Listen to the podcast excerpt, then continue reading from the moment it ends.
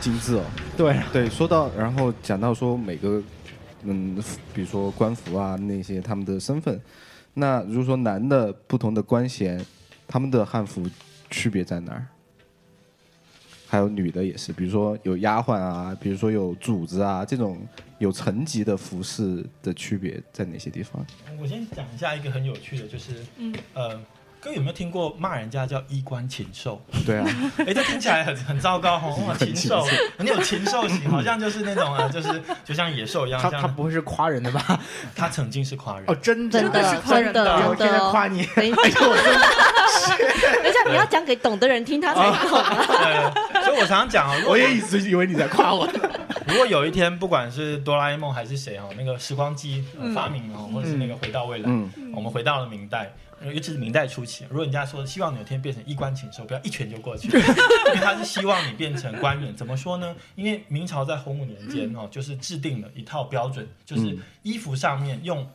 不同的鸟兽嗯呃来分别、哦飞禽走兽对，哦怎么样管理这个意思啊你可以试试看，如果我们今天听到有人说某某人是猪是狗，嗯当然猪跟狗很可爱啦，当然因为我们都知道那在文化上面是贬义词，所以你会很生气。啊可是如果说你是一只孔雀，你这只孔雀怎么这样子？你会觉得孔雀到底什么意思？好像也没有贬义啊。或者是我今天讲一个那种，比如说你是熊猫，嗯哎，熊猫好像还蛮可爱的，萌 萌的啊，好像也没有贬义。所以禽兽本来就是一个很广泛的嗯称呼，哦因此它不应该是一个贬义的概念。对啊嗯你看过《衣冠禽兽》？其实就像那个《大明会典》这本书里面有记载嘛，在洪武二十四年，我看一下，一三九一年，西元一三九一年。好，我们应该都有看过电视剧，对不对？有些官员他们的衣服前面都是不是有些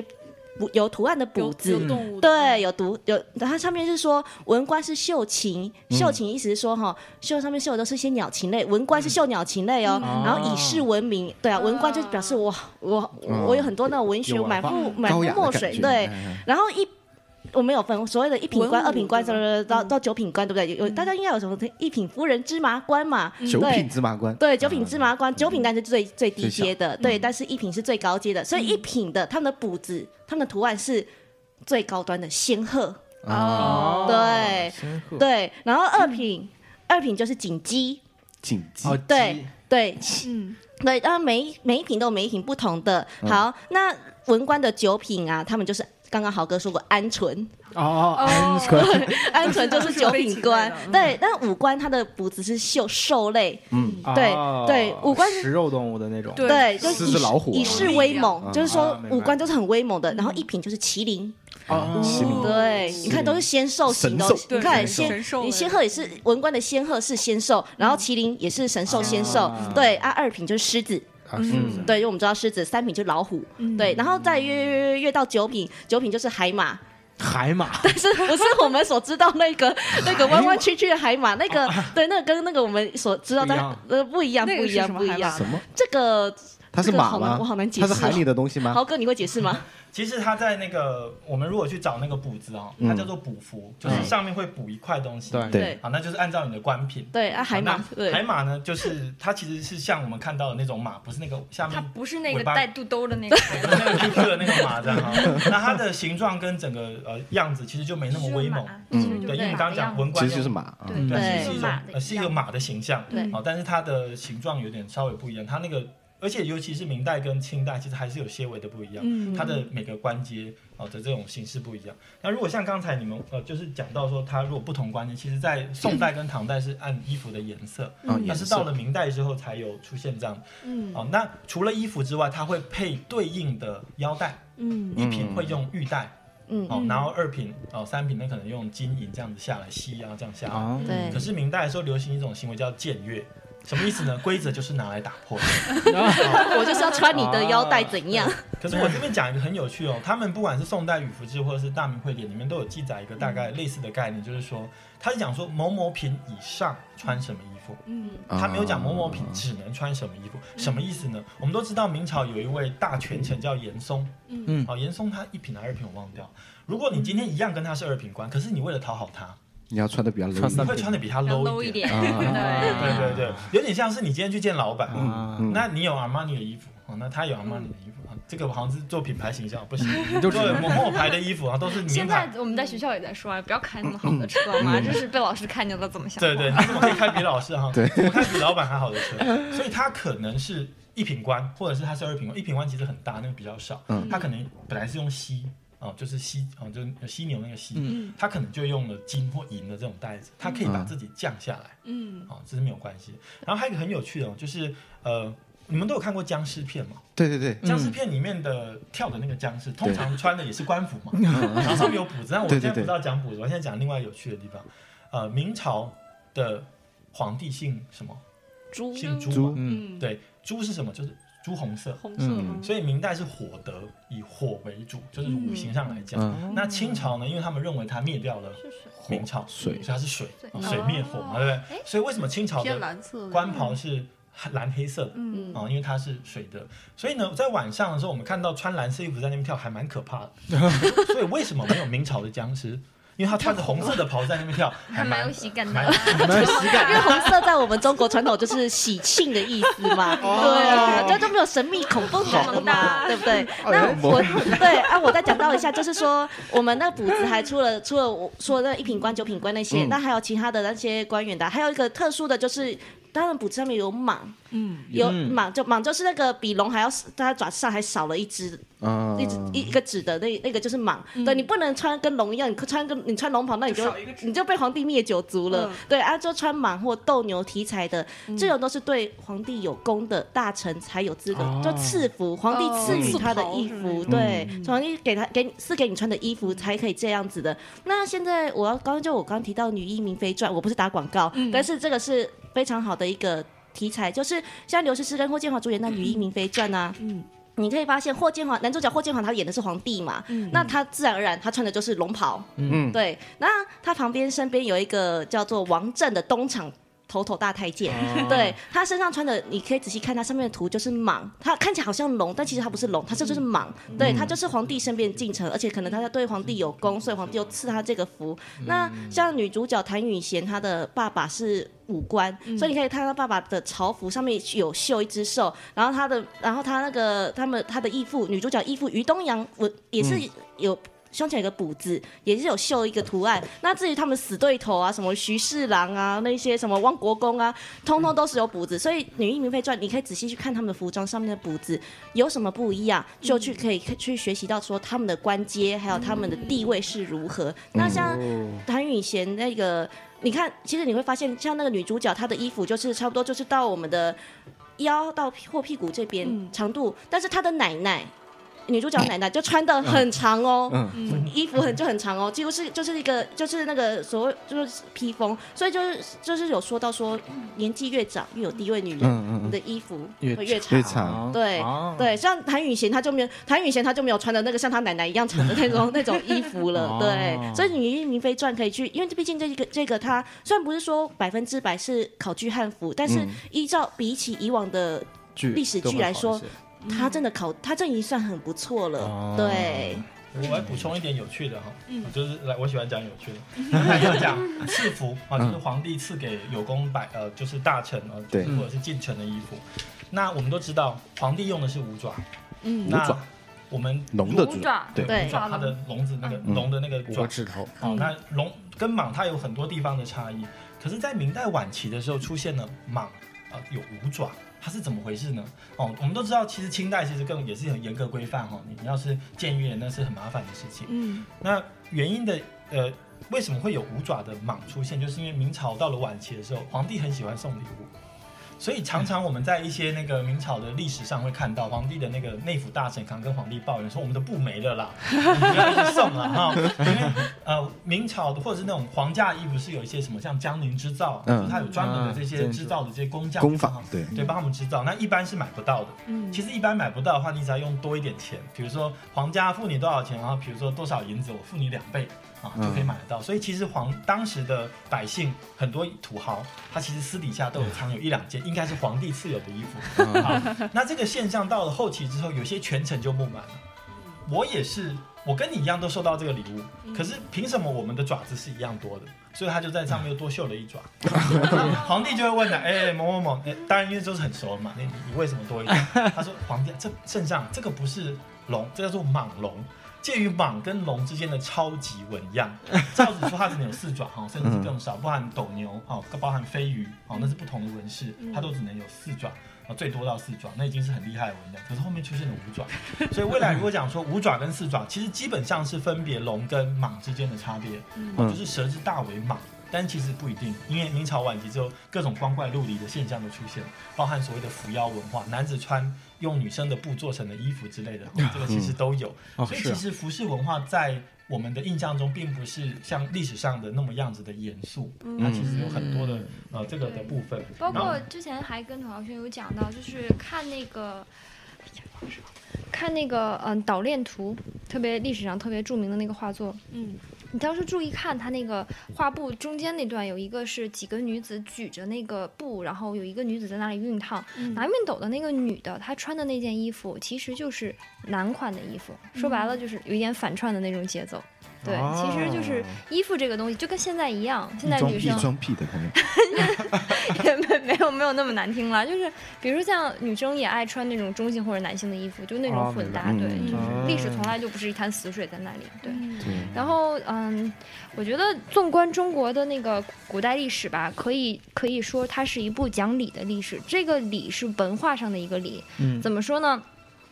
就是说，它是嗯、一个身份与等级的一个这样的一个区别。嗯，是。然后再说一下这个等级，这个等级是一个中性词，不是说我比你优或者是怎么样，它就是说一个社会阶层。嗯，所以说，那个服饰作为礼的这个集中的一个体现呢，可以说不同场合、不同时代、不同年龄、不同身份，然后呢，都都都不一样。就刚才我也包括提到，沈从文先生曾经写过这么厚一本书去讲这个中国古代服饰史，那嗯么很难说是因为看。呃看你们的问题是问这些，就比如像什么，就就类似于什么不同场合、不同时代，然后他们分别是什么，很难嗯一一就是几言去概之。你看，包括我们几个嗯，只是说通过几个不同的点，就是大概搭一个概括框框架架，嗯搭一个框架出来。那么我也说举举几个例子，一个是等级。等级就大家如果看过少林寺就知道，他们那个武僧穿的那些短打，一般就是一些呃习武的人会穿的衣服，然后包括还有朝服，就是现在举举两个稍稍微嗯极端一点，就就是极端一点的这种身份的人，一一种是就是嗯武夫，或者是说是那种嗯习武的人穿的衣服，嗯朝服呢，就是比较正统的人，就是上朝时候穿的衣服，嗯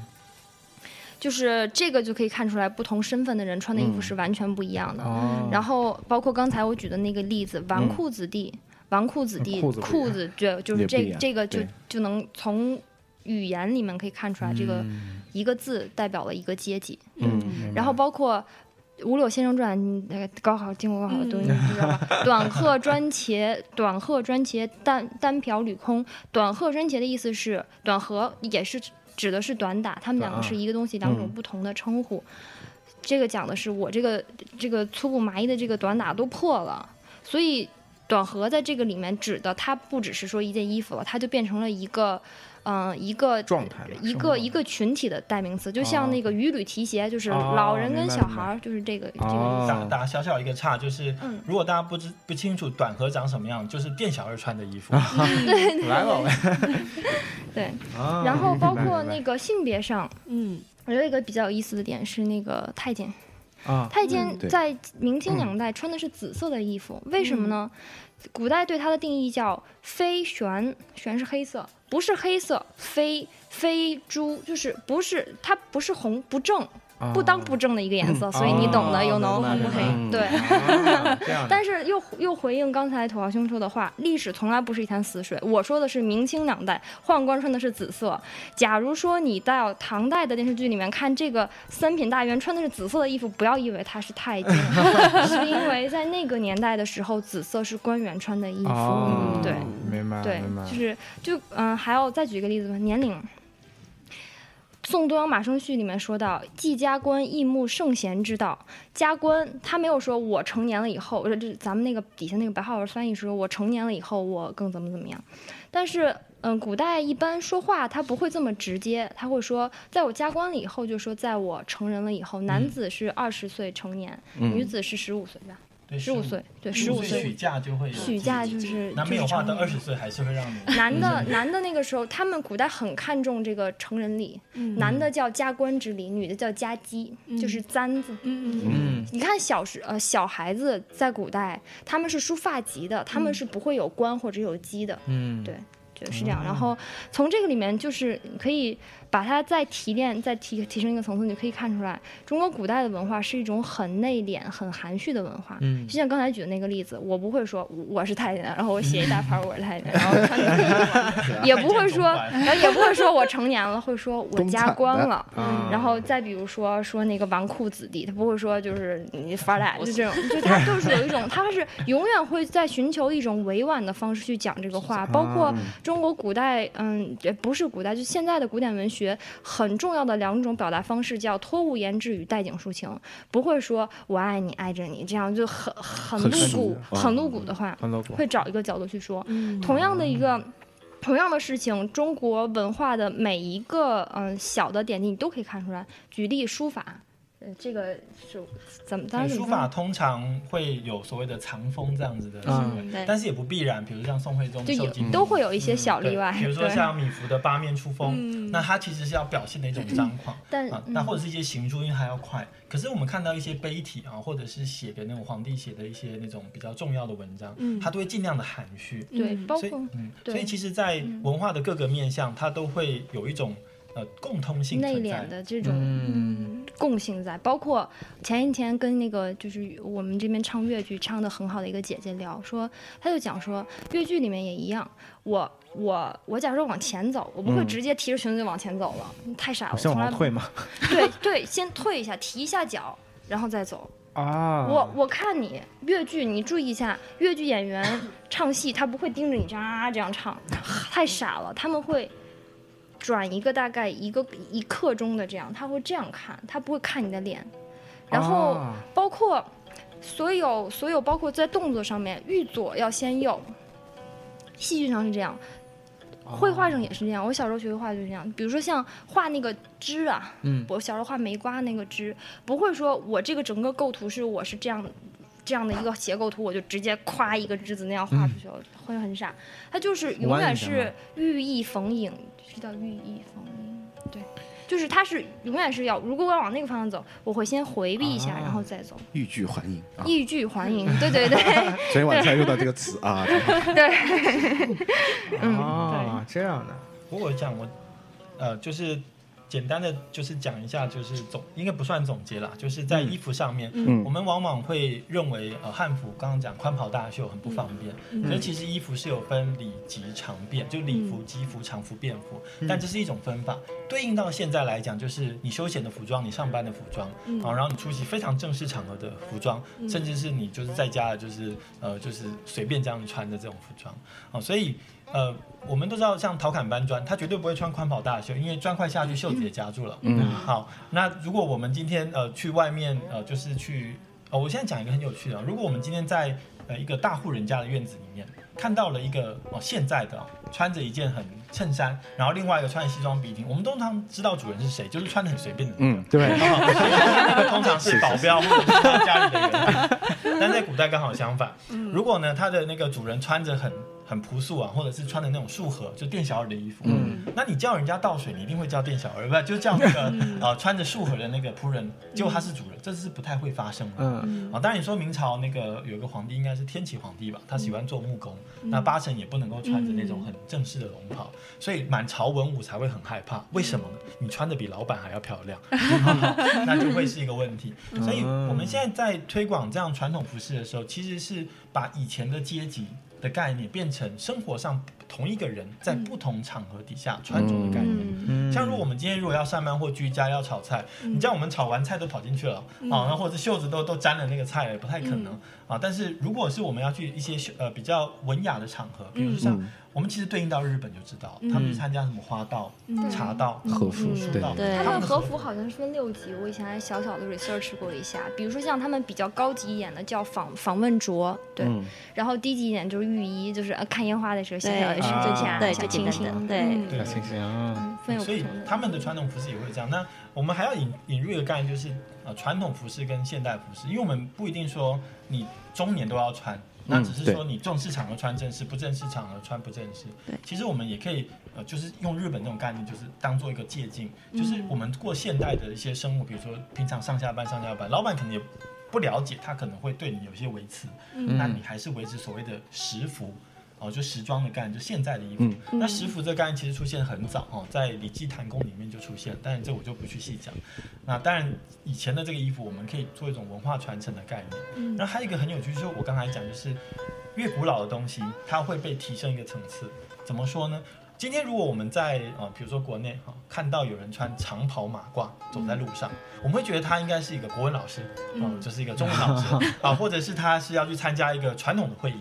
可是这件衣服在清代的时候，它是一个平常人穿的一个常服，那它在明代的时候是仆役穿的衣服，哦它其实就是短和加长版、哦，它旁边是有开叉的，嗯所以服饰经过一个朝代一个朝代哦，它就会不断的被提升。嗯好、像我讲很有趣，它那种衣服叫深衣，就是很深的深，衣服的衣。好、这个衣服在《礼记》中就有记载，它其实在先秦的时候，它其实是一个居家的一个便服，嗯可是它到了明朝的时候，它是一种祭祀用的衣服。嗯啊，所以它其实每件衣服在不同的时代，它会被重新赋予新的意义。哦，明白了。那我还有补充一下，就是我们现在有所谓的汉元素时装，呃，就是怎么说，就是比如说一我们以前的汉服就是长袖宽长长袖的嘛，然后袖子也很宽嘛，但用在现代的时装来说，它会把袖，比如说夏天嘛，它就会把袖子裁成短袖的，然后裙子像我们明代有一种叫做马面裙的，它就把那个裙子也裁短，变成现像是我们现在百褶裙，对，所以就变成了有有一种短裙、短袖的那种概念，但是它的领子这边还是像有一些像一般汉服一样，就是有 Y 字领的这样子，系带也是一样。那有所以就保持了原本的一些基本的汉元素，但是至于像就是会变成说方便我们去走路，我们去嗯就我们去做任何事情，去上班，就是人家会觉得说哇，你这个衣服不一样，好像是。好像很传统，但又很嗯却好像又很现代，嗯所以我们就是说不一定就是说一定就是有传统这种东西，但是有所谓的汉元素时装这种，通常有些汉服刚接触汉服的，他们会比比较去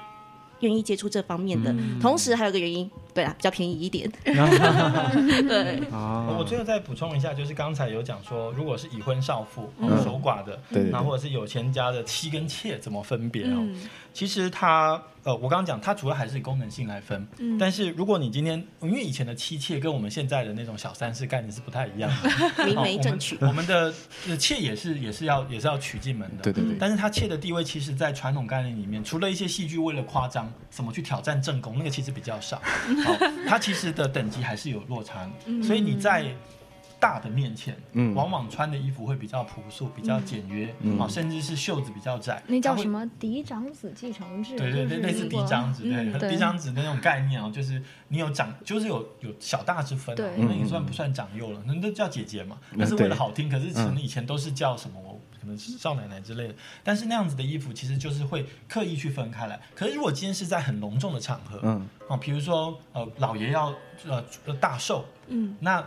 可能夫人穿的非常正式，那那个妾可能就会穿着也是比较正式，可能她会比平常的这呃那个夫大夫人还要再更正式，但她在那个场合一定会小于啊、这样子的这种概念，还是在一个礼的嗯就整个还是在一个这框架种氛围底下。嗯那通常如果是呃守寡的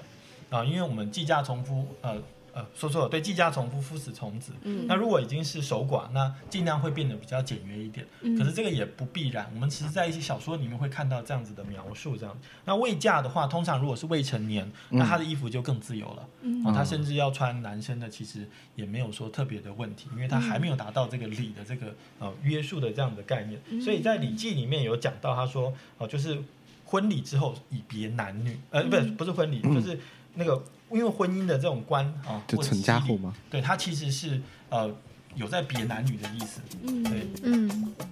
那我想问一下，今天三位穿的衣服来录电台是穿的是符合录电台的这种衣服吗？都是常都常服，像我常服像我就是直接穿这件下班从中文学校赶过来 的，对啊，我嗯，这套衣服对应到现在就是一个 polo 衫，嗯哦，所以我们刚才讲那个哦蟒袍对很好玩哦嗯。蟒袍其实它的等级其实不高，嗯因为蟒袍的形制往往是这样，它加上一个花纹，对什么意思呢？就是镶满了施叉洛世奇水晶的 polo 衫，对我不能帮某某做广告的 polo 衫，所以它其实只是一个非常漂亮的嗯啊、呃就是平常的衣服，但是它是在即兴场合，但因为它的漂亮，所以它又比平常衣服稍微再高等级高一点点。嗯嗯嗯 所以我这个就是在明代，如果我们到明代开，你们到明代开了一个电台，嗯你们访问基本上都这样穿 了。了解了，那种特别有画面，咱们是不是也应该换衣服？不，我所以说我就想问那个问题，说作为现代我们来选择汉服的话，我们应该是按照什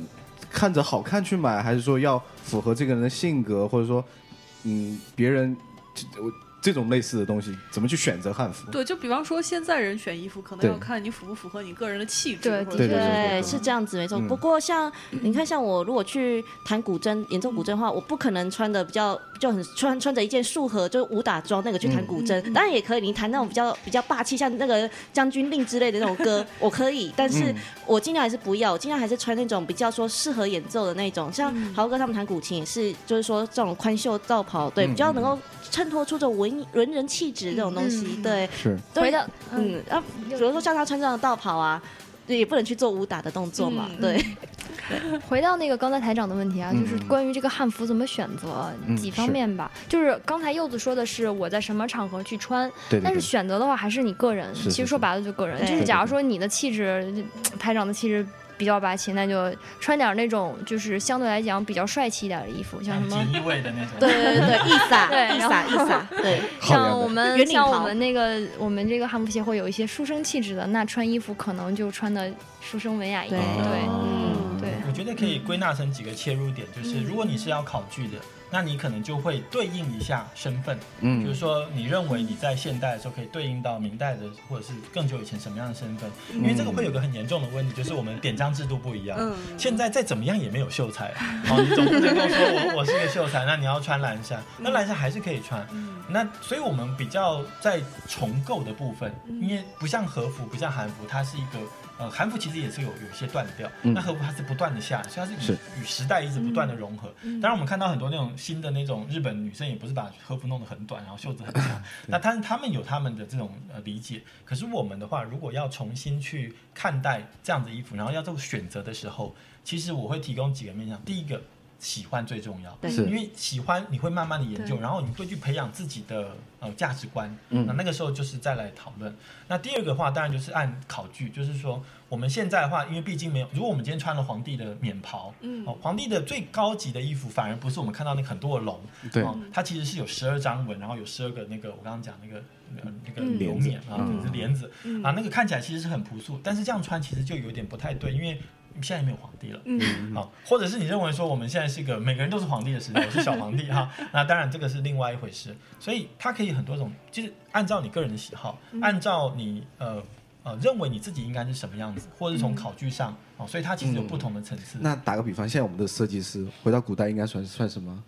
没有写我书我，法但是艺术但是家我吗想的是，可其实是百能工之人，可能嗯台长更像是就是，如果是厨师，台长是穿厨师服；我的话可能会是木匠或者是皮匠做皮子，嗯他们是穿什么样我子？为什么是厨师呢？因为你做饭啊，哦，原来你会做菜，超说会点这跑这是题另的外一话个啊，就是嗯其实呃还前一阵子专门看了一篇文章，古代哈其实是把艺术跟工匠其实是分开的。嗯艺术它其实现在咱们传统呃，就是现代意义上的艺术，其实是从日本那边的那个词演演变过来的。呃，现在的艺术包括雕塑、美术、绘画，然后就是咱们学校的这些，就就这种这种嗯广、广义上的艺术。而传统意义上的艺术，其实只包括书画，琴棋书画嘛，对，只包括这一小部哦分。然后咱们比如像君君之前说的那些，可能我手工艺活、刺绣啊这一类的，嗯我们都把它归在手传统手工艺匠手人工这一匠个人范上围面对可能嗯其实这两个是不同层次的，匠人更偏向于民间，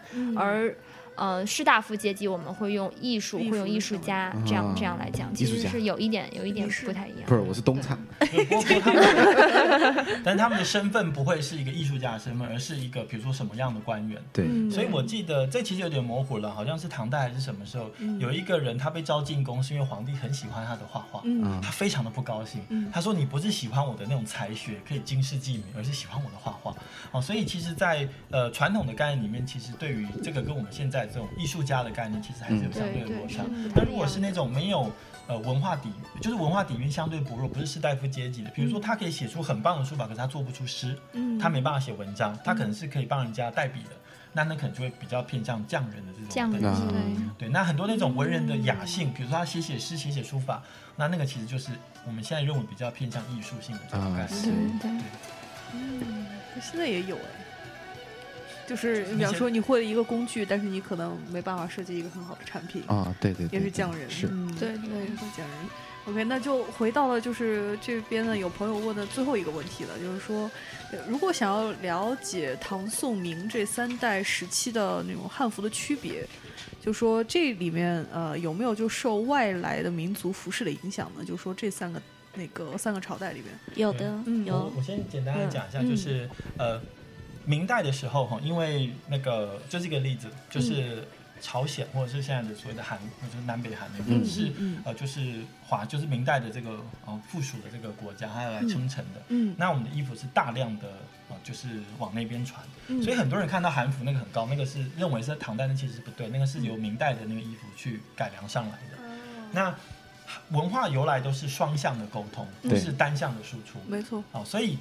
一些东西传到韩国去之后，韩国用他们的纸张做了一种高丽纸的一种衣服，那种衬袍，嗯它又传回了中国。嗯对，那我所以说文化它从来不是一潭死水，也不是是单方向的。就像嗯我们影响了日本，其实从某种角度上，日本也影响了我们。对，嗯我讲一个很另外的例子，就是扇子折扇，对对就是对，啊唐伯虎那个折扇哈，嗯啊，就是这样打开来的。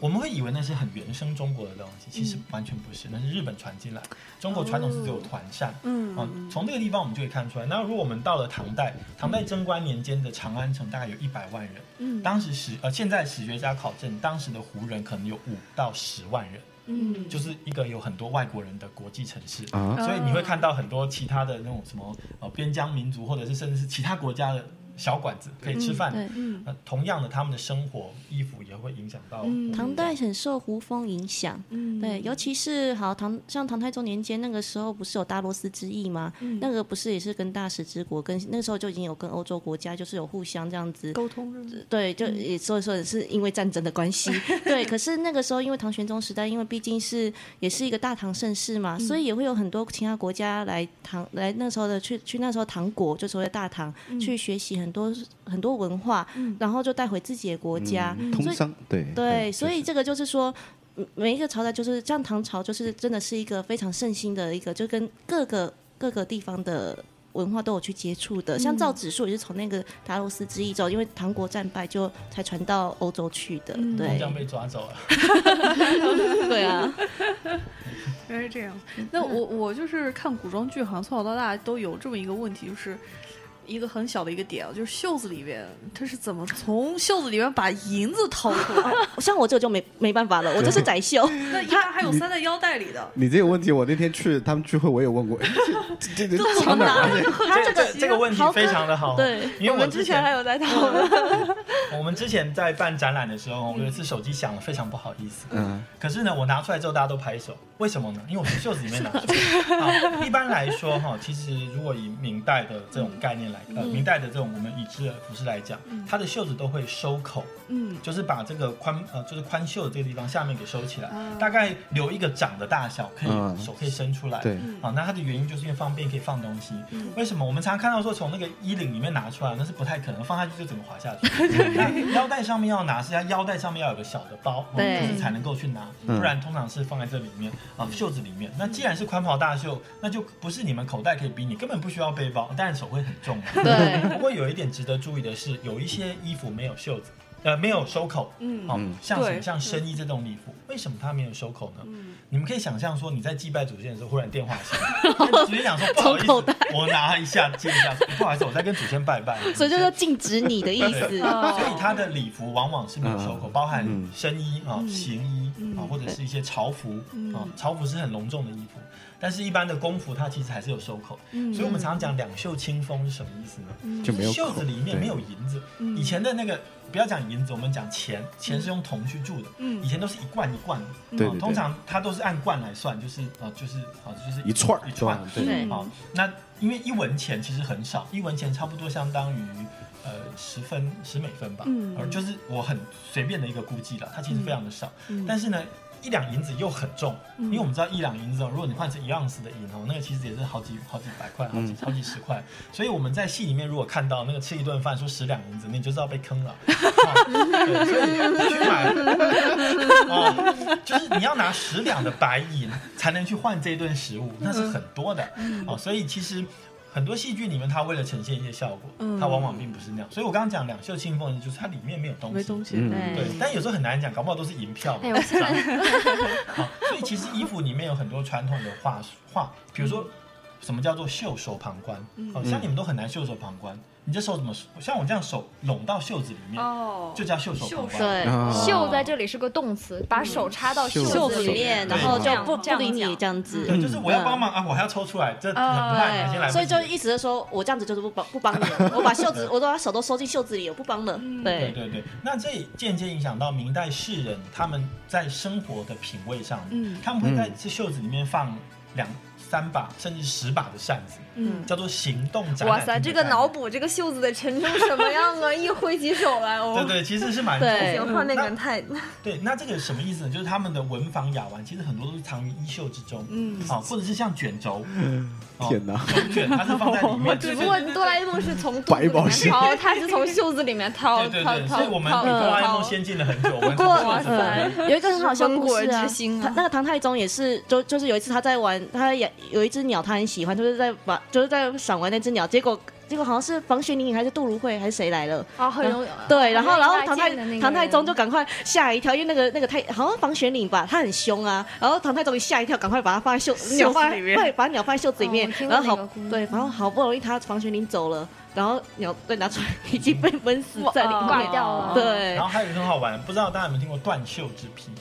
哎呦啊，对必须的，断袖对对对同性对恋。汉代那那是什种么。意思呢？嗯就是呃，很多呃我好像是皇帝吧，他就跟汉他的那个汉代的啊好像还幽帝好像是 ID 还啊是有成不是帝幽帝就这是个没哀帝。关系，嗯他就是袖子很大嘛，他就嗯发现他的相好躺在上面，他不想惊醒他，就把衣服解董脱贤，对对，那是叫做断袖之癖。哦，对所以其实这些袖子，你想说我们的袖子怎么断？那就是手就往，就如果我们一般的衣服啊，嗯那袖子就这么窄窄，头就在上面，那你要把手断掉。 好所以为什么以前会有断？因为袖子比较宽大，尤其是一些礼服的这种概念。嗯那有时候有些人会好奇，为什么要宽袍大袖？嗯，哎，这个是一个很有趣的议题啊，为什对么啊不窄窄就好？对对对其实像我们传到了呃那个那个叫什么韩国之后，他们其实衣服比较短，嗯当然它有很多种原因呐、那有一种是因为它是藩属国，所以传过去的衣服本身就比较不是那种呃宽袍大袖比嗯较正宗的那种感觉。但是这个其实他们是有经过演化，这个也不尽然哦，因为他们的身衣还是很宽袍，呃，就是袖子还是很宽。它有两个原因，第一个，呃，我们讲的很好，是因为像孔子他有讲过，就是那个大禹他在祭祀的时候穿的衣服是最漂亮的，因为他要面对的是祖先，面对的是山川诸神哦，所以他用最因为最华丽，因为以前的织布技术不发达，所以织布机它的织的布幅也不长，所以你能够用很多的衣服，代表说你很重视这件事情。就很像你去见老板的时候穿家里唯一那件平常也不太穿的，然后最隆重的衣服。但还有另外一个原因，炫耀。嗯，就是贵族，为什么贵族的衣服都是很宽大的？就是看到平民百姓说，哈哈，你家没有这么多的衣服，哦对我的衣服非常嗯汉对服很费布的呀。对对，对所以尤其是宽袍大袖，好像就是这种。那你说我刚刚讲那种老百姓或者是那种店小二的衣服，那个是连下摆都不长，它就是缩到那个大腿之间了，然后系个腰带。嗯所以衣服它有很多很多在历史上可以让人家去联想啊、嗯去嗯喜好的这个、嗯呃部分。然后像后面还有你讲到就是说呃三个时代的衣服，我想说可能各位呃等下呃有帅帅或者是呃会长介绍一下，但我先大略上讲一下，因为唐代受胡风影响，它其实不是说算胡风影响，它是一个有点类似现在的纽约加上海加、嗯呃伦敦加巴黎的综合体，它有这多么大多的元多元嗯性哎这么，这对么大的文化的影响力，然后因为日本来这边看，发现这么好，他都把整个所谓的平安京，呃，不是平安京，就是那个京都，现在的京都，嗯把它规划成就是有类似这种长安的这种规模，嗯所以他当时不管是科技、文化，啊，甚至思想，哦嗯，或者是服饰，或者是建筑，它都有一定的影响力。嗯啊，所以他在那个时代的衣服，因为就是一种多元文化的融合，一种泱泱的这种风度。嗯那到了宋代之后，因为包含宋代的美学，我们唐代的话会看到很多彩色的东西，可是到宋代其实就不是这样的，所以它其实可以很多的地方反映出来这个时代的文化。那到宋代就走的比较含蓄，嗯但是含蓄也不是说包的紧紧，不像说汉代或明代这样包的紧紧。是，所以女生还是就是比较轻薄，因为啊宋代其实也比较热这样。我穿的这个这一就是套衣宋服代就的是宋代的，嗯对，被子。那到了明代哈、像我们刚才讲说，为什么会对于中国传统会有一种呃，觉得它很严肃？其实往往是受到理学的影响，嗯或者是受到学问的影响。那宋明理学，唐代的时候还没有这个这个系统，嗯所以甚至到了甚至在魏远在魏晋的时候，男子还有化妆，然后扮成比较像呃娇柔这样子，然嗯嗯后嗯然后去那种就是然后就是上那个皮肤要很白的这种嗯哦、这种这种概念，就是说你皮肤白是一个很好的事情。哦嗯哦，，这个其实可以有点岔题，就是元代的时候有一个叫赵孟赵孟俯的书法家，嗯对他在去世的时候，皇帝说他有八件事情还是七件事情是值得称颂的，嗯有一件事情就是皮肤很好，皮肤长得很帅啊，好，类似像这样子，所以其实不完全是我们想象中的传统那种很拘谨，每个都好像士大夫都看起来好像嗯正经八百这很样，严肃的样子，不是是？是是，所以、但是到了明代啊、因为明代这个气候比较冷，因为它是小冰河时期，嗯所以它的领子就变得比较大，然后再加上我们的审美也也有些改变。嗯那到了明晚期的时候，因为我刚刚讲肺部的这件事情，嗯他们把它当做一种呃就是发展，嗯所以当明代晚期的时候，很多的衣服哈、比较正式的衣服，它们嗯手拱起来的时候，袖子是基本上要踩要到地板上。嗯我们常会讲说，对对对，真没错到那儿对，我们常会讲说，我们呃跌倒的时候可能是脚绊到脚啊，或者是裙子太长绊 到，你们被有袖做过子子还有被被袖袖子子太绊长到，对，被手绊到。我被袖子绊到了。你就说哇，这什么时候？啊，如果听到有人说我被袖子绊，哈，明代人，明晚期的人 啊，当然这是有点玩笑。不过他当时的衣服啊是这长样度其实是有嗯呃这样子的呃做样这样子的变化这样子，嗯所以可能可以介绍一下，就最后介绍一下，就是这个时三个时代，比如说呃其中如裙或者是哦，我就只是想用接地气儿的方法让大家就是稍微理解一下。嗯那个唐代的衣服相对来呃于宋代和明代来讲，相对来讲比较开放一点儿。对，比如说像那个时候，嗯、最经典的款式叫齐胸襦裙，嗯其中可以 Google 一下，没有被广电总局和谐的范冰冰版的武则天。嗯啊大概就是那个样子，嗯对。然后呢，宋代的衣服大致来讲，轮廓是一条儿的，嗯展现女子婉约的那种形态。嗯对，然后之后，嗯、像我今天穿的这种衣服的最典型的那个款式叫做被子，一个衣补旁一个后背的背，叫嗯被子。对，然后到明代的时候，就像刚才嗯土豪兄提到，嗯是进入了小冰河时期，所以根据根据气候，根据当时的那个民风和当时那个大众的审美，所以当时流行的款式叫袄裙，熬袄裙，对。嗯对，然后之后，嗯、现在就是正在热播的那个女女女医医明妃明传妃传，对对，那个衣服相对来讲是比较考究的，对，那个嗯是属于明代的这样一个衣服。对，那至于说布料方面，我就讲一下唐，因为像刚刚豪哥跟帅帅好像有提到说，唐代比较热嘛，嗯所以以他们的布料通常就是比较轻，比较就感觉你好像飘逸如仙的感纱觉。吗？呃，应该因为我们我们现代的我们现在是用雪纺，啊，雪纺对，嗯但是唐代他们那个时候是用有啊有有有也纱是的雪也是纱是或者但是对雪纺它，嗯，本身其实你可以把它理解成为，嗯、塑料抽成特别特别细的丝 嗯织成的一件衣服。但是因为这个本身这个这个化纤嘛，这种、嗯嗯这种材料是舶来品，应该是。五六十年前才真正发明的，嗯具体时间我没有查，但是它它不是土生土长的，所以基本上以前古代的衣服是以棉麻丝绸，丝绸因根据它不同的纺织技术，又可以分为缎、提花，然后绫罗绸缎这样。它对但是它嗯它们的原料都是属于丝绸，对，对这样，。而且唐代色彩会比较丰富，啊比较对。然后再就是说，唐杨贵妃，你们知道她是怎么样的一个怎么样形体的一个美人嘛？嗯对，就是比较丰腴，我们要讲丰 O 腴， 型，对我比较丰腴，所以后学我这么说吧，像我本身也是属于比较宽的，对，所以像我就很偏好，而且我也怕热，所以我就很偏好唐唐唐制的那种汉服，就齐胸襦裙，然后这种刚好穿起来又凉又舒服，而且色彩又比较明亮。嗯对，对那至于说到了宋朝，宋朝的就是比较清新直朴，嗯，对，像帅帅现在穿的就是偏感觉素对，吧对，就比较就宋代对清新直朴的感觉。那到了明代，明代就就像豪哥有说过，小冰河时期比较冷，所以嗯他们的这个袄子，袄子就是衣服里面一片布料，再加衬棉，嗯比较暖，穿起来比较暖。那如果没有那个衬里，就是叫衫，衣衫的衫。嗯对，那明代的就是比较温柔端庄，嗯，婉约感，那可是就是衣服上面会有很多绣花那样子，嗯对啊，呃说官家小姐，有钱人家才会这样绣钱、啊绣花，对，所以每个每个每个风格都有不一样，他们每个朝代都有每个不一样的风格，嗯对，那像我是就像我说，就像刚刚。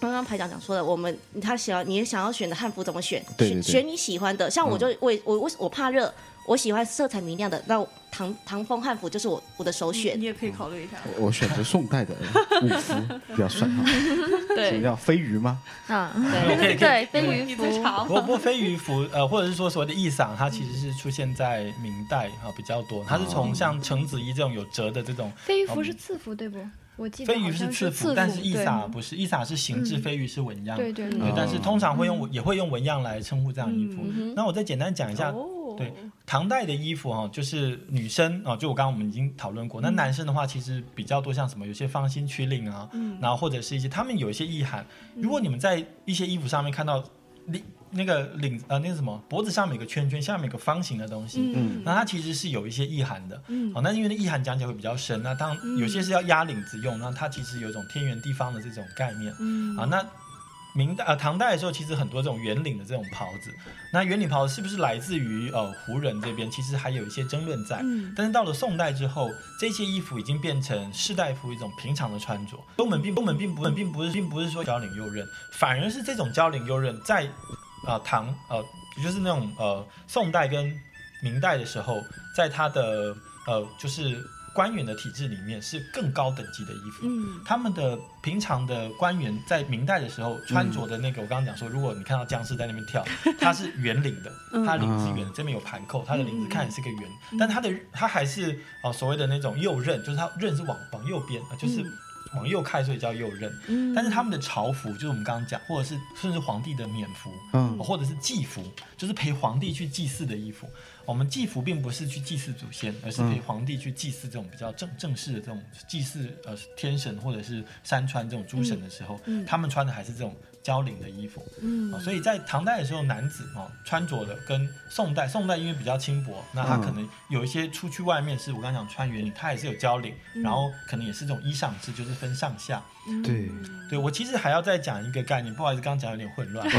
没就没关系，事是没事，衣服有分袍装哦、跟这种上下两节式的，嗯啊嗯，就是叫呃深衣制和呃襦裙制，对，或者是衣裳制这样子。对衣裳嗯制，对，上衣叫下裳，我们常常上讲衣说下，裳，对，我们常常讲衣裳衣裳。嗯我现在讲一个很有趣的概念，明朝的时候，明代的时候，女生通常是上面衣，下面有个裙子，这叫做上衣下裳。对，好，那男生是袍装。这时候我我听过有人就讲说，好、那个你们那个种族，呃，那性别歧视，哦，男生穿这种这么简简便的衣服，我等下可以试给你看，我就三个系带就可以把衣服脱了。所以有人问说上厕所怎么办？ 把外袍脱了、啊，对，我还想捞起 来呢。对，而撩起来也可以，因为我这边有这个丝掏啊啊，那可以把那个摆那夹就在上塞面。到夹一塞到下那哦个对，塞到那啊西那丝绦里面呃哎去，也可以，对，或者是直接脱掉就好，因为我这就三个袋子也很方便。嗯那有人说，你看女生好像比较复杂，还有裙子。我说你知道吗？男生最高等级的衣服是像女生那样子，上衣下裳。嗯，他说，哎呀，那你们男生就自己就地位就卑微了。我说没有，女生最高等级的衣服是袍装。有没有一种哎好像啊是一个 loop 互对一个 loop 一个互嗯相互补的这种概念？嗯啊，这是一个蛮独特的地方。嗯那所谓的衣裳哈，就是我刚刚讲，它就是上下两节式的，然后明显的嗯看得到。那袍装就是连身这样下来。嗯所以其实传统服饰它有很多很多的语言，嗯我想今天在这边讲的，其实很多都是想要展示这样的东西。嗯对，那刚才我们就是没有办法很精确讲出，我可以讲出很多明代的东西，可是宋代对比较少，是因为它的出土文物也比较少。嗯那唐代的话，因为它的每个时期的风格不一样，这时候还有另外，有时候像刚才各位两两位在那边讲《女医明妃传》很好，可是我要小小的讲它有一个小小的问题哈，很多问题。对，就是如果今天五百年后的人来演我们现在这个时代的，嗯，嗯这个这个这个剧，好、他如果讲说，比如说是呃清以后的啊、就是清朝以后的这个时代啊，嗯哦、就到现代一百多年哦了。啊那如果他把民国初年的衣服跟现在的衣服混在一起演一部戏，如果在咖啡厅里面有人穿长袍马褂，好，然后有人穿五十年代的衣服，嗯那有人穿现在的衣服，是不是有点不太合理？嗯好，其实一个时代其实非常长，明代两百多年，对，所以其实《明妃传》里面它有一些这个问题，哦它有一些啊，同时代有点的小混穿越。啊对嗯对，就是可能像那个回到未来那个，都是三十年的穿越嘛，一对九五五年、一九八五 年跟二零一五年，它就是三十年的就穿是越。同样都是在敖群的这个基础上，它也是有很多细分演的化款的式。对就是你还是要去抓，就是你要去挑他的一些一些问题，还是有的。嗯对，但是大的方向来讲，这部戏它已经还是进步很多了相对来讲比较可喜可对嗯贺我有一个小小问题哦，刚才呃有讲到说这个领口啊，对，是左外压右，右压左吗？不是哦它为什么是开在右边？不是说我可以这样到左边吗？对，我也我也想问，这个有什么讲究？它只有一个方向为什么是左边对压右边呢？我我我简单介绍一下哦，嗯如果要怎么样分别，我常常看到一件事情，这有时候要也要吐槽一下哈、嗯 就是有一些朋友到日本去穿和服的时候，他如果没有日本人的帮忙，他嗯往往会穿穿错，嗯穿那的是有时候得我死人的好对像对他们说我对常常真在的啊对常常看到，我就想说，我就思考，也许他是有时候相机拍了，他会那个近摄。嗯，对可，是有时候看后面的汉字是正的，我就赶紧从你刚刚照片撤下来，因为那个衣服穿反了。是衣服穿反有两个意思，一个是蛮夷，那蛮夷无所谓嘛，我不要当中。哦，它没有太那个这不是这不是对中中原中原，但还有另外一个是往生者，为什么呢？衣服反过来的意思，这个刃反过来的意思就是反其生。人家讲回苏州卖鸭蛋，哦就对是回苏州的意思哈，回苏去卖鸭蛋，反其生啊，就是回去的意思，或者是跟生相反。然后他们是衣服哈就不会系了，就是哦就是可能绑死了哈。嗯然后，但是他那个具体上要怎么做？我们从一些呃墓葬出土上来看，其实很多还是右刃，嗯就是我们这样穿。那要怎么看呢？就是看的人看过来，它是一个英文字母小写的 Y，, 歪，嗯哦，那就没有错。那一般来讲就是右手可以伸进去，啊所哦以、啊，对对这个叫做筋，前面这叫筋，往嗯这边开这个叫做刃，嗯啊、所以交领右刃是往右边开，它是嗯左筋眼右筋，所以叫做右刃。嗯，嗯所以是叫交领右刃。所以孔子讲“唯管仲，无其披发左衽矣”。好，所以其实这个东西其实是蛮呃重要的，嗯因为会用一个东西来形容我们被蛮族统治。嗯孔子为什么不用其他的呢？比如说“唯管仲，无其呃呃什么眼睛变蓝色之类 的啊、或者是开始呃脸上涂什么的、啊，嗯或者是开始呃使用 iPhone 之类的哈、我我乱讲了。嗯那他为什么会用嗯批法跟左衽？就代表说批法这件事情是很严重的事情。嗯其实在，呃先秦时代跟抱憾之后来讲啊，一嗯直到顶格一服这一段时间，嗯，把头发散开来，嗯形同裸奔。裸奔对，对对但他的啊那裸那个奔跟要我们死了之后头发都是散的，啊， 对，要砍头的时候，对对对，你因看为嗯囚犯也都是在讲对，可是散很发嗯好玩，是当时屈原季放，他在行营责判的时候，他其实是这样，因为他觉得这个礼教已经不能够符合他了。嗯所以呃，我认为华夏文化其实它有很多很多细节的语言，对就像帅帅讲，他不是直接讲我爱你或者说我讨厌你，他用很多很多的方式来去委婉的告诉你，对对表达，那这东西都会变成文化的符号。当有一天是我们需要去探讨的时候，它就会被拿来使用。那刚才还讲到一个蛮有趣的点，就是说，呃，各种丝织品，像绫罗绸缎，哦、通常罗是一种很呃网孔很大的呃这种衣服，啊、这种布料，那它是很透气的，可是它是非常难织，因为它可能是什么二荆角什么，就是很复杂的这种织法。所以很有趣的是，呃，李后主有一首词叫做“罗巾不耐五更寒”。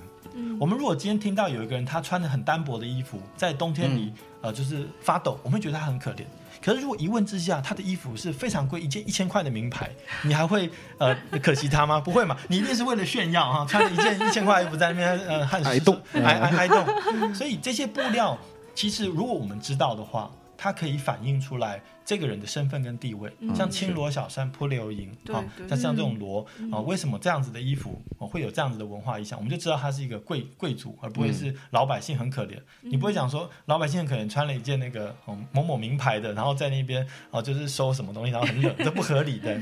对，所以其实文化上面，我觉得从服饰上面，它不只可以带给我们对于历史的了解，因为往往我们在背历史的时候是非常死板的，对是什么时间发生什么事情。对可是这些衣服如果加进来之后，我们的历史就火起来了。对嗯对对是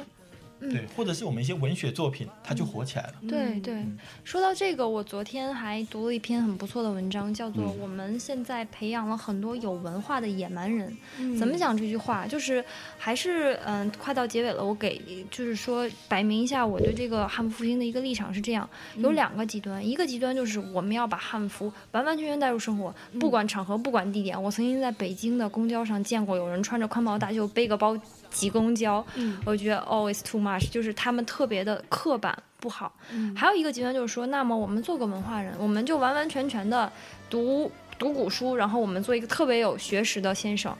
比如说。我可能我我这些诗词句诗句我我知道的就是比别人多，嗯那这个时候我觉得也也要注意的一点就是文化复兴也不能走到另一个极端上去，就是变成了完全我人与人之间的沟通变成了一种，嗯、一种词藻或者是知识的堆砌，就像刚才土豪兄说的，要让我们学的东西文化火起来，要有自己的理解在里面，而不简简单单的变成两个人的沟通，就是你知道哦，我知道，我知道，你知道那样的效沟通效率是非常低的。嗯，嗯，对，这个跟电台的初衷也很像嘛。对，对，是一个传播的对一个内容在里面。最主要是我们也希望说做到，就说我们的汉人是有容乃大，意思是这样子，嗯能纳像如大海能纳百川。那至于说像我们穿汉服的时候，就是有些人毕竟不懂汉服，有的是时候是人是家会说啊你在 cosplay 啊你在演出，是所以有些人会听到这句话就哇炸了。所以我希望说我们不我我我们其实我们每个人都有这个共识，当遇到不懂人，就像老师在教学生一样，循循善诱，教他说哦这个是汉服，就不要你就马上就跟不要马上就说你一定要。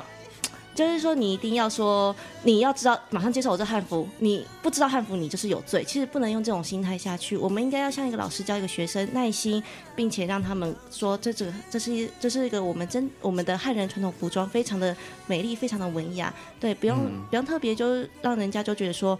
哦我们好像都在强迫你们去认识，感觉有对点矫枉过正的那种感觉。 对，嗯所以对这这是我们心态上面，就是每一个汉服推广者必须要去注意的一个心态。是的，对，嗯，还有什么问题吗？想买衣服吗？想啊，哎， 下次活动一起来啊 呀、好呀好呀好呀赶，紧的正把好我拉邀到请群里啊去。 是必须的，必须的。啊！对，好了，我们今天节目也录了俩半小时啊，长知识啊，天好哪多的真的内容好棒啊啊，就是给大家鼓掌。嗯，这这个专题得发三期了，这样的话，其实三期我来说发说真的是很感谢你们，就是之前其实我我跟那个赛在有一次你们举办大 party 的时候，嗯我忘了是你还是小编就就邀请过我一次，那个是三个月以前了，但那个时候我觉得嗯咱们那个时候还。就整个还不是特别成熟那个体制，嗯我说那再等等吧，等等吧。嗯然后后来赛就过来了，然后就发现聊得非常好，沟通非常好，他是然后 social king， 没有，我那天是带小兵去的，知 道吗？所以说就去了，也学习了很多东其西实。我觉得我们在这里就做了一真是有个缘最好的见证，嗯对代表文化是没有国界的。是的，对还有嗯没一错点没就错是，嗯，这不是大话啊。嗯之前还跟小明聊说，其实异能电台跟这个我们在这个南加汉服协会本质上其实很多东西是很像的，嗯就是嗯，通过文化的角度去提升一下我们的地位，嗯，对，是一个一个文化的地位这样。对借由媒体去推广出去我们的汉服的知识和我们的一些意愿，还有一些汉服真正的意义。嗯对，毕竟是一个相辅相成的。嗯可能是现在那个从组织上来讲，我不知道这会不会录下来，我就只是闲聊了。嗯就是组织上来讲，可能异能电台现在更像是一个线上，但我看你们前两天准备开始做那个做各个线地下区的嗯线下了。嗯我们现在主要还是以线下的一个组织为主，嗯我们是通过活动，通过雅集，让大家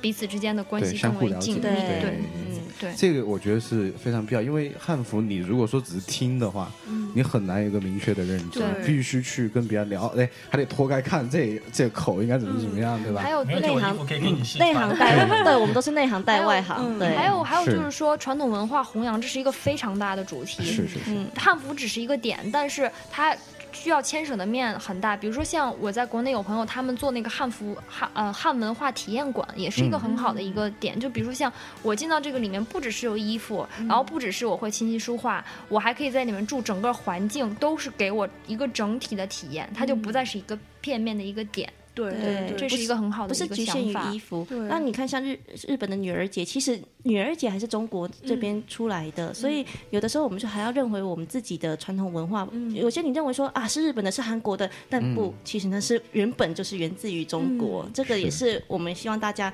认回自己原本传统文化的嗯想法。对，我觉得今天录电台可能对我最大的一个收获就是，如果没有再跟大家聊的话，我对汉服这协会可能就是大家穿一下衣服，这可能就是一个很片面的一个想法。这我真的是我真以以前真实的一个想法，但是感觉跟大家聊完了之后，发现，呃，衣服只是一种形式，但是更多的是想要传达这种呃一一种精神，就文是化说一内个涵，对文化内对涵，而且这是一个进阶版，是怎样适用于现在的一种文化内涵。我觉得对这个是我今所以天收获说最大的。安利一下我们的口很号重要啊，嗯那个做一个嗯有内涵、有文化并且接地气的嗯那个对传统文化传承者，这样哎嗯不错。很好对很广棒度和啊深度嗯都是需要去有的，没对错。嗯，好吧，嗯，好感动，哦我好想去买衣服，赶紧的去学习谢谢台长，谢谢台长，我把赶听紧众拉进去。 好的，赶赶紧去买哈啊！好的，非常感谢我们今天好，三谢位谢谢谢谢谢。呃大家南谢谢南加州汉服协会的朋友来我们电台做客。这期节节目呃录了有两个半小时，所以说这期节目我们可能会分成三区上中下来播出，到时候希望大家更好的去了解中国文化，怎样去看待汉服，有个重新的认识。没错。好的，非常感谢大好家谢，谢大家，拜谢拜，谢谢大家拜谢谢拜拜。拜。拜